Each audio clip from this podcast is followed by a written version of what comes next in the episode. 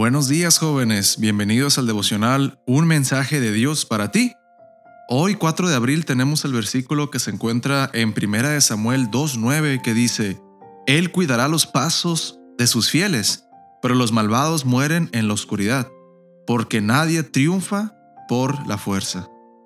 Y el título es, Del ejército al ministerio.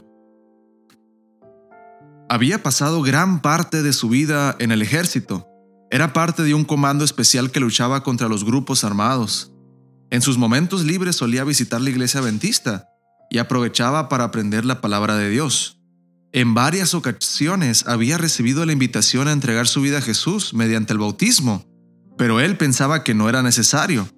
Era joven, estaba lleno de energía y tenía una carrera promisoria por delante. ¿Qué otra cosa podría pedirle a la vida? Muy a menudo pensaba que una de las jóvenes que había conocido en la iglesia y en lo maravilloso que sería formar un hogar con ella. Pero cuando esto ocurría sacudía su cabeza y pensaba en la patria, en los peligros que acechaban la nación y en la necesidad de un ejército sólido compuesto por hombres comprometidos, como él. Un día, mientras rastreaban algunos prófugos, llegaron a una parte del camino que puso indeciso al teniente que marchaba al frente del pelotón. Al ver la duda en los ojos de su superior, un extraño presentimiento comenzó a invadirlo. Esperaron con calma a la decisión del teniente para saber qué camino seguir. Cuando llegó la orden de avanzar, miró hacia la dirección señalada y sintió que no era la decisión correcta y que les podía costar la vida. Pero en el ejército hay que obedecer a los superiores sin cuestionar. No había avanzado mucho cuando una fuerte explosión lanzó a varios soldados por los aires y acto seguido vino la lluvia de proyectiles. Reaccionaron y se resguardaron. El enfrentamiento fue largo y desde su lugar podía ver a sus compañeros sucumbiendo frente a las balas y los explosivos.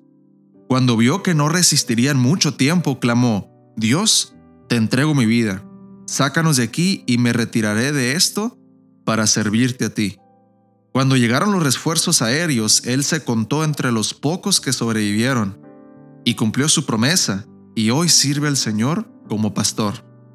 Apreciado joven, Dios tiene grandes cosas para ti. No importa dónde estés ni a qué te dediques. Al igual que el protagonista de la historia de hoy, Dios quiere que sepas que nadie triunfa por la fuerza. Encomienda tu vida hoy. ¿Tendrás la valentía de hacerlo? Así que jóvenes, hay que entender que el día de entregar la vida a Dios es hoy. Tenemos esta semana una oportunidad muy grande para cada quien, cada aquel que quiera hacer un cambio en su vida. Como saben, hemos estado teniendo campañas empezando desde el sábado en la mañana, en la tarde, el domingo en la tarde y hoy también a las siete y media tendremos la campaña evangelística. Solo te invitamos a que si Dios está poniendo ese deseo en tu corazón, y el Espíritu Santo te está compelando para hacer un cambio en tu vida, tomes ventaja de esta gran oportunidad que tenemos como iglesia para escuchar los temas, para dejar que Dios te siga hablando personalmente a ti y así al final de la semana puedas tener una decisión por Cristo Jesús públicamente por medio del bautismo.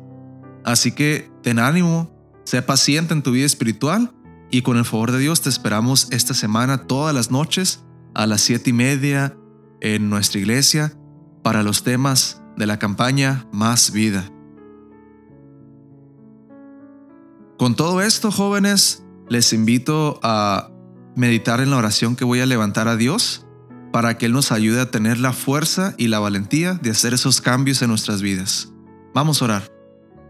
Querido Padre, todos nosotros tenemos imperfecciones, todos nosotros somos enfermos en necesidad de la cura que tú provees como doctor. Todos nosotros estamos llenos de pecado y de faltas, pero hoy te pedimos que nos des la fuerza que solamente viene con Cristo Jesús para así poder levantarnos y hacer la decisión para cambiar nuestra vida. Que aquellas cosas que nos separan de ti, Padre, puedan ser reunidas de nuevo, puedan ser quitadas del camino, para que de esa manera no haya obstáculo alguno que nos separe entre la comunión tuya y la nuestra. Bendice a cada joven que está escuchando esto, cada hermano, quédate con nosotros en la campaña que tenemos esta semana. Por favor, bendícenos y protégenos, porque todo esto, Padre, te lo pedimos en el nombre de tu Hijo amado, Cristo Jesús. Amén. Querido joven, que Dios te bendiga grandemente hoy.